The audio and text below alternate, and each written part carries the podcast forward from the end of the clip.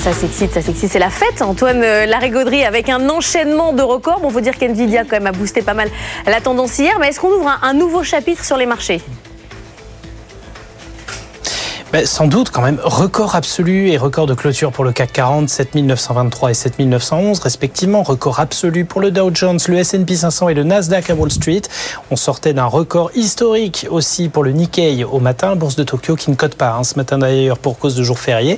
Et la cerise galactique hein, sur le gâteau, c'est Nvidia qui a signé un record absolu de gains en valorisation sur une seule journée de bourse, record mondial à 277 milliards de dollars d'un coup, c'est l'équivalent d'un Hermès ou d'un L'Oréal, là comme ça en un jour.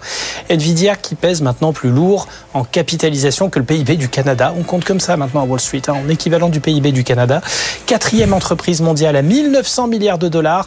Bref, vous l'aurez compris, en une séance hier, on a sans doute ouvert une nouvelle ère de l'histoire boursière, il n'y a pas d'autre mot, avec de nouveaux catalyseurs, de nouvelles dynamiques. Nvidia, plus que jamais, au centre du jeu.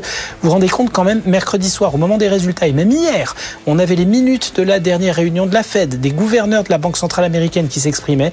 Alors là, je peux vous dire que personne n'a écouté, ou presque, même s'il y avait quand même des choses intéressantes à dire, et en particulier sur les dynamiques d'inflation qui ont quand même sacrément du mal à se calmer. Mais non, on préfère regarder plus loin, euh, se féliciter de voir, à notre échelle aussi, à notre dimension, à la Bourse de Paris, des entreprises et leurs résultats qui rassurent, les LVMH, les Stellantis, les Air Liquide aussi. Toute cette planète est quand même dans une dynamique vraiment positive ces dernières semaines, ça se confirme. Et le CAC est désormais en préouverture à moins d'un pour cent des 8000 points.